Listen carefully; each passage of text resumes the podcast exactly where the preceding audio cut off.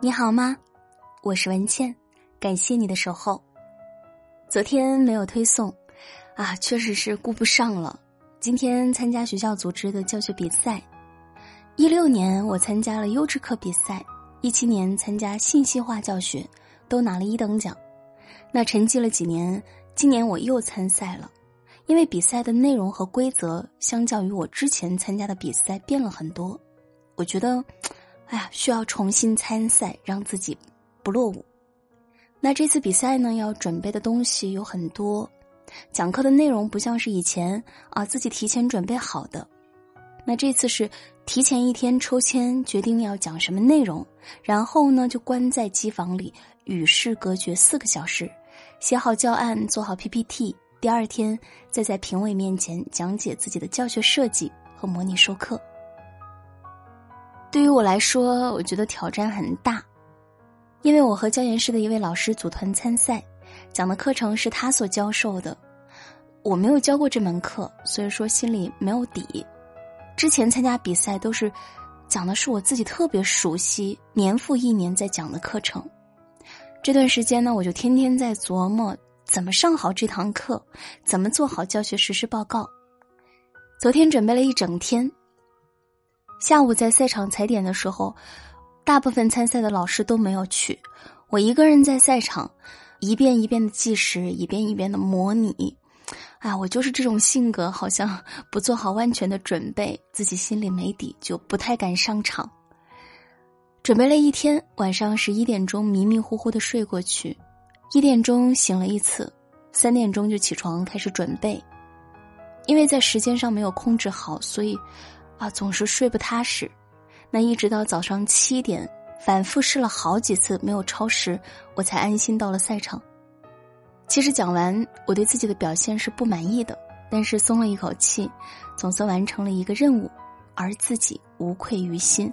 我真的是已经尽全力准备了。还有一位老师和我的情况一样，他讲的也是自己不熟悉的科目，临时被替换上场。讲完后，因为对自己的表现不满意，在赛场门口的时候，他趴在我肩膀上哭了。我安慰他说：“没关系啊，自己尽力了就行。无论评委给我们多少分，我们给自己高分啊。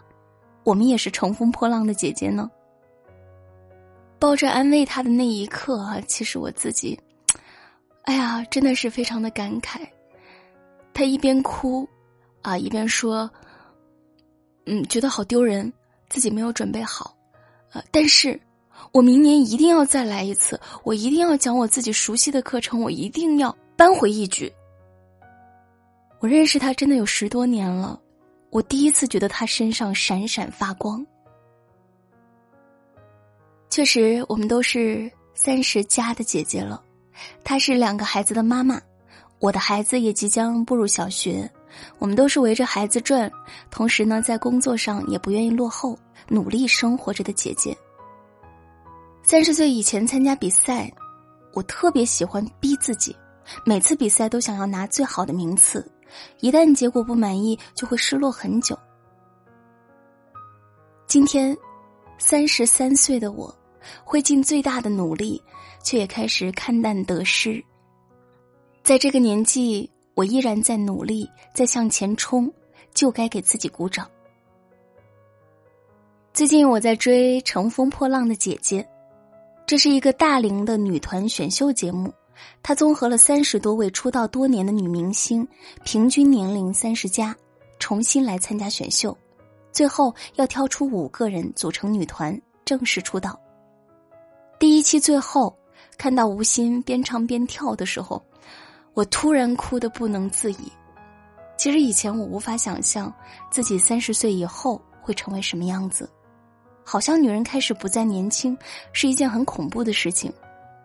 但是现在，我真的很喜欢这个年纪的自己，没有了当初的年少轻狂，多了一些从容淡定，学会接纳不完美的自己，但是会努力去突破自己。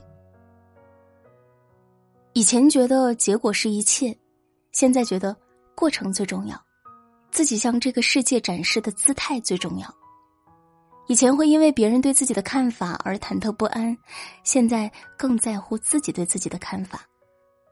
以前会跟自己死磕，再累再难，也不想公众号断更，想要每期都以最好的状态出现在今晚九点半的节目当中。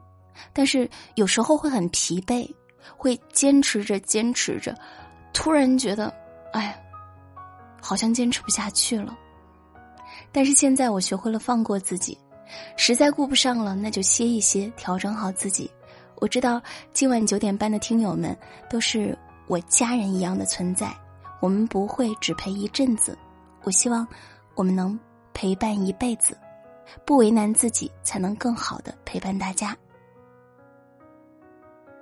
最新一期的节目中，几个姐姐唱《女人花》，白冰一个人蹲在房间里哭，我特别想抱抱她。只有到了这个年纪的女人，才能彼此懂得。生活确实很难，每个姐姐都有自己的辛酸苦辣，但是生活仍然是充满希望的。因为只要我们努力一点，明天就会更好一点。也许努力过后不能马上看到阳光。但是我们要相信风雨会过去，只要我们心中有希望，生活就会有阳光。好啦，今天就跟大家聊这么多，明天会继续跟大家分享好文章。昨天的缺席让我特别特别的想跟今晚九点半的家人们聊一聊，聊完了，今天我可以做个好梦了。昨天。断断续续只睡了三四个小时，真的好困呐！晚安啦！明天是端午节，祝大家节日快乐！我们明天见。